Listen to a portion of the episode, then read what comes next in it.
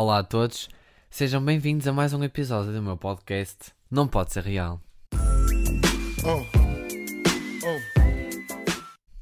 Então, pessoal, antes de mais, queria agradecer a toda a gente pelo feedback do meu primeiro episódio. Uh, não estava à espera que tivesse tanta repercussão como o que teve, que vocês gostassem assim tanto de me ouvir falar. Uh, eu não sabia que era interessante. E não é uma questão de eu ser interessante ou não, não é? Mas o que, o que conta é que, pronto, vocês ouviram, gostaram, deram feedback, deram-me dicas para melhorar. E agradeço mesmo, acho que tipo, peço-vos para continuar assim. Uh, vocês dizerem-me o que é que eu posso melhorar, porque o vosso feedback para mim é super importante. E então, como vocês sabem, eu pus uma caixinha de perguntas no meu Instagram a pedir temas para este primeiro oficial, não é? O primeiro episódio oficial. E um tema que me propuseram que eu gostei bastante foi o tema das superstições. Aqui nas superstições, eu acho um tema muito interessante porque cada pessoa acredita em coisas diferentes. E há coisas que eu acredito em que vocês podem pensar, fogo, mas o que é que vai na cabeça dele para ele acreditar naquilo? E há outras coisas que talvez vocês acreditem e acham que acontece que eu penso, fogo, o gajinho está mesmo maluco da cabeça. Pá, não sei. Não sei, acho que é mesmo. Eu espero ao fim deste episódio chegar a uma conclusão acerca destas superstições.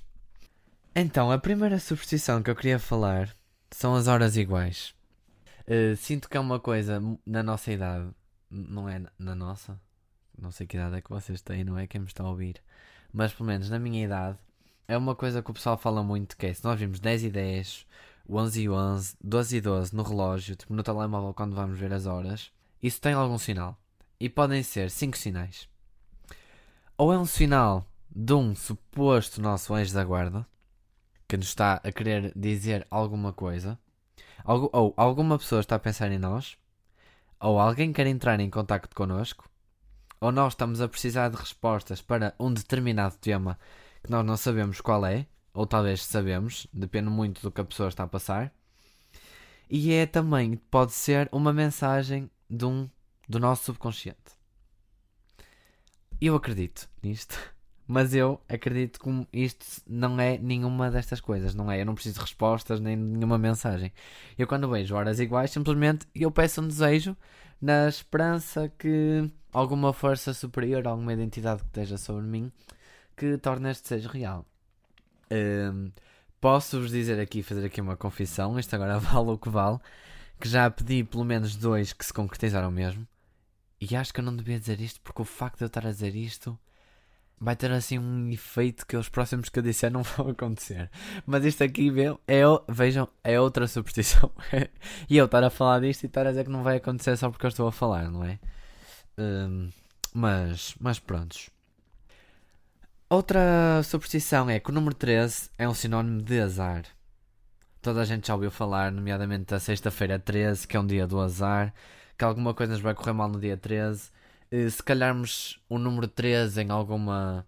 ou na escola ou algum trabalho, se o número 13 tiver alguma coisa relacionada connosco, nós vamos ter azar nessa determinada coisa. E o pessoal leva tanto a sério isto que em Nova York a maior parte dos prédios eles saltam o número 13. Imagina, vocês vão para um hotel e aquilo vai, imaginem, do 12, do andar 12, passa logo para o piso 14. Porque eles acreditam mesmo que o número 13 é mesmo sinónimo de azar. Por isso eu acho que isto é uma coisa que o pessoal acredita mesmo ao ponto de mudar as edificações de uma certa cidade. Por isso eu acho que isto é uma coisa mesmo real.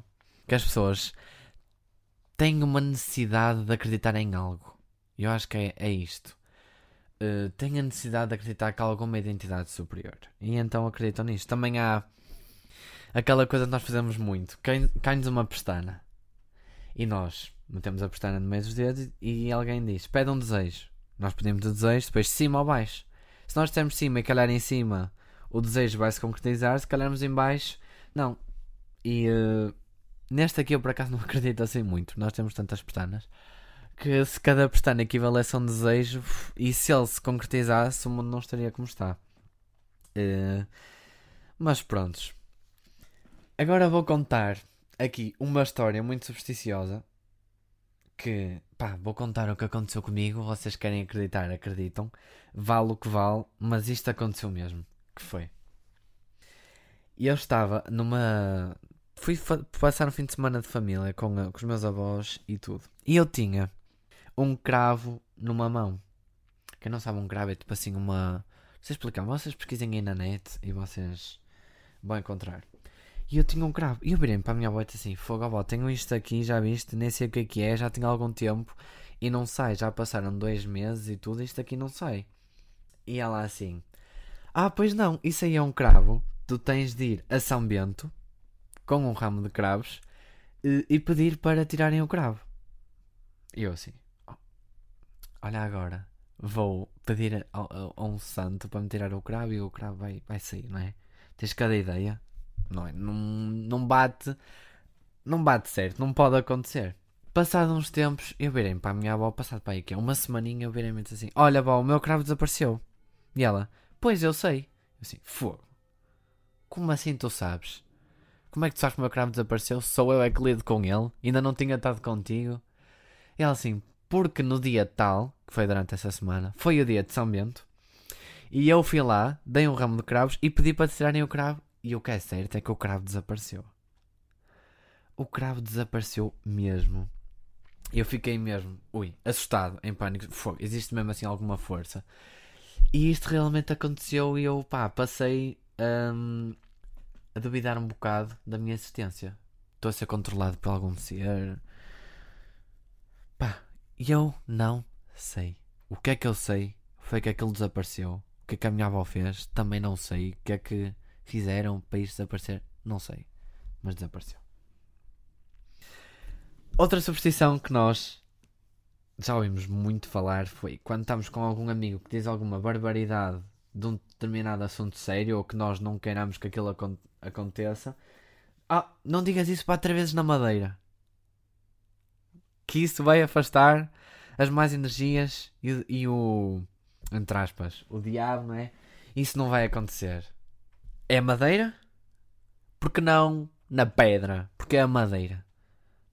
Porque não no vidro? Tem de ser... E não é qualquer tipo de madeira, porque depois tem estes amigos que é. Não é esse tipo de madeira que se não é madeira, madeira. Tem de ser mesmo em madeira. E eu vou agora andar à procura de madeira para bater só três vezes? Pá. Eu fico parvo com estas coisas. Outra superstição que a minha mãe sempre me deu na cabeça por eu fazer. Por acaso até são duas, mas mais uma que é subiar à noite.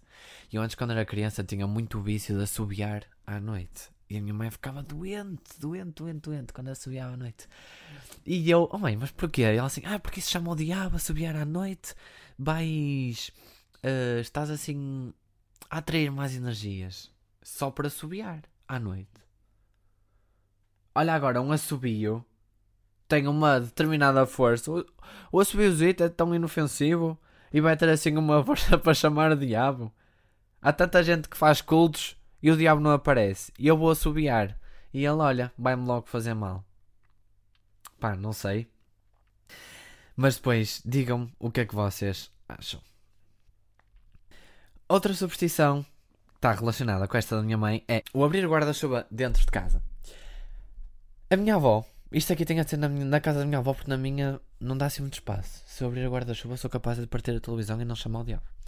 Mas a minha avó tem assim uma casa grande. E eu, no inverno, tenho às vezes o vício de fazer.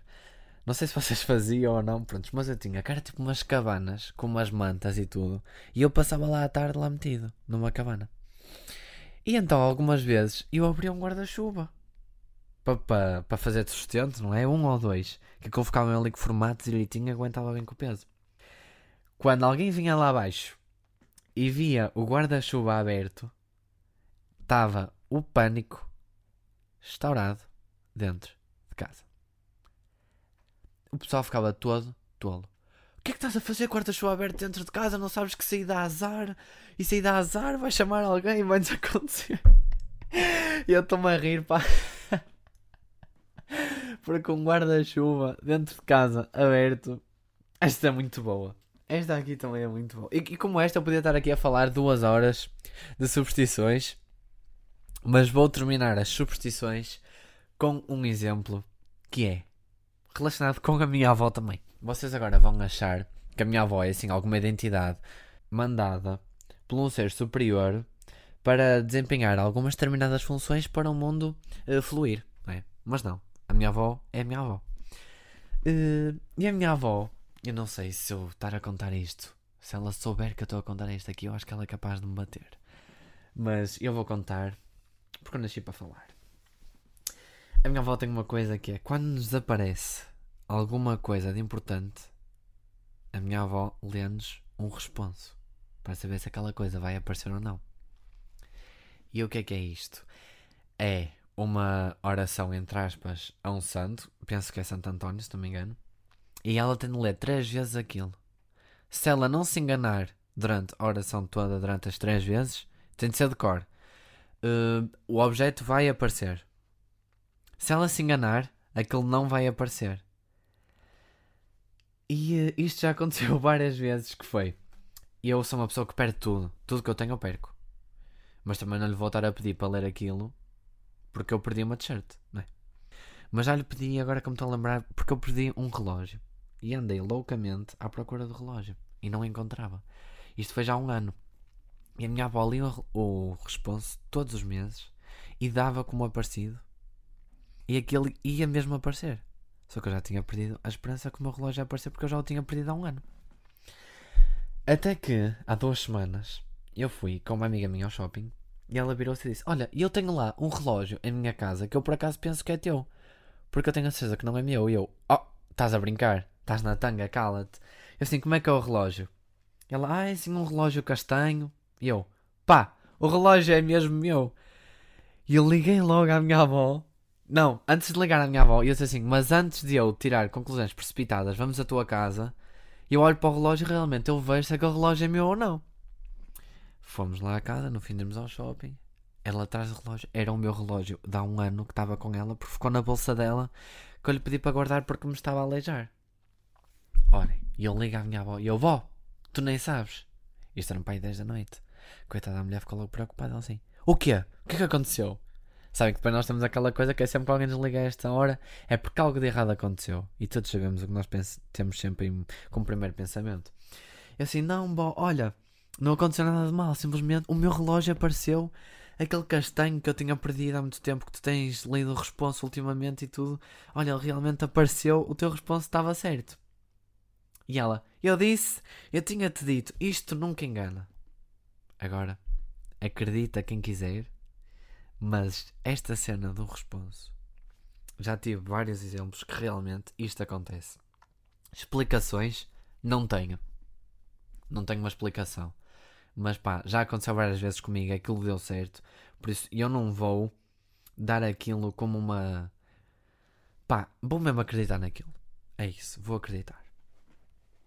Agora vamos passar para as superstições boas. Que tá, esta aqui do responso também é boa, não é? Mas há outras boas que nós fazemos, também não é só más. Que é cruzar os dedos, cruzar os dedos fazer figas hum, quando estamos a mentir, ou tipo fazer figas para que alguma coisa corra bem. Eu por acaso, olha, estou a fazer figas neste momento, nem sei porquê. Uh, mas pronto, estava a olhar. É para que este EP corra bem. Pá, fazer figas para que as coisas correm bem. Eu não sei porque é que nós fazemos isto. Um simples gesto com os dedos não vai mudar nada. Mas nós temos esta necessidade, se é assim que queremos chamar. Outra coisa que está muito ligada à sorte também é uma ferradura. Vê-se muitas vezes, às vezes nas matrículas do carro mete-se uma ferradura, à porta de uma casa mete-se uma ferradura que é para atrair a sorte. O que é que uma ferradura também? Porquê uma ferradura? É isto que me pergunto, não é? O que é que a ferradura vai fazer? É porquê uma ferradura? Porquê a madeira? Porquê tipo os dedos? Eu não percebo estas coisas. Onde é que o pessoal foi desencantar estas crenças? Mas o que é certo é que elas realmente acreditam. Oh, o que é certo é que elas realmente existem. Estás todo cego. Uh, e para acabar as superstições boas, vou acabar com o trevo de quatro folhas. Toda a gente já ouviu falar do trevo de quatro folhas da sorte. Encontrar um trevo de quatro folhas. Uh, Vê-se muitas vezes nas capas da faculdade o trevo da sorte. Porquê o trevo? Porquê? Não pode ser real. Enfim. Uh, e vou acabar o EP dizendo porque é que nós acreditamos nas superstições? Porquê? Porque nós temos uma necessidade de controlar todos os aspectos da nossa vida, até mesmo aqueles que não dependem de nós. Já sabem, equipa, o que se passa neste mundo não pode ser real. Oh.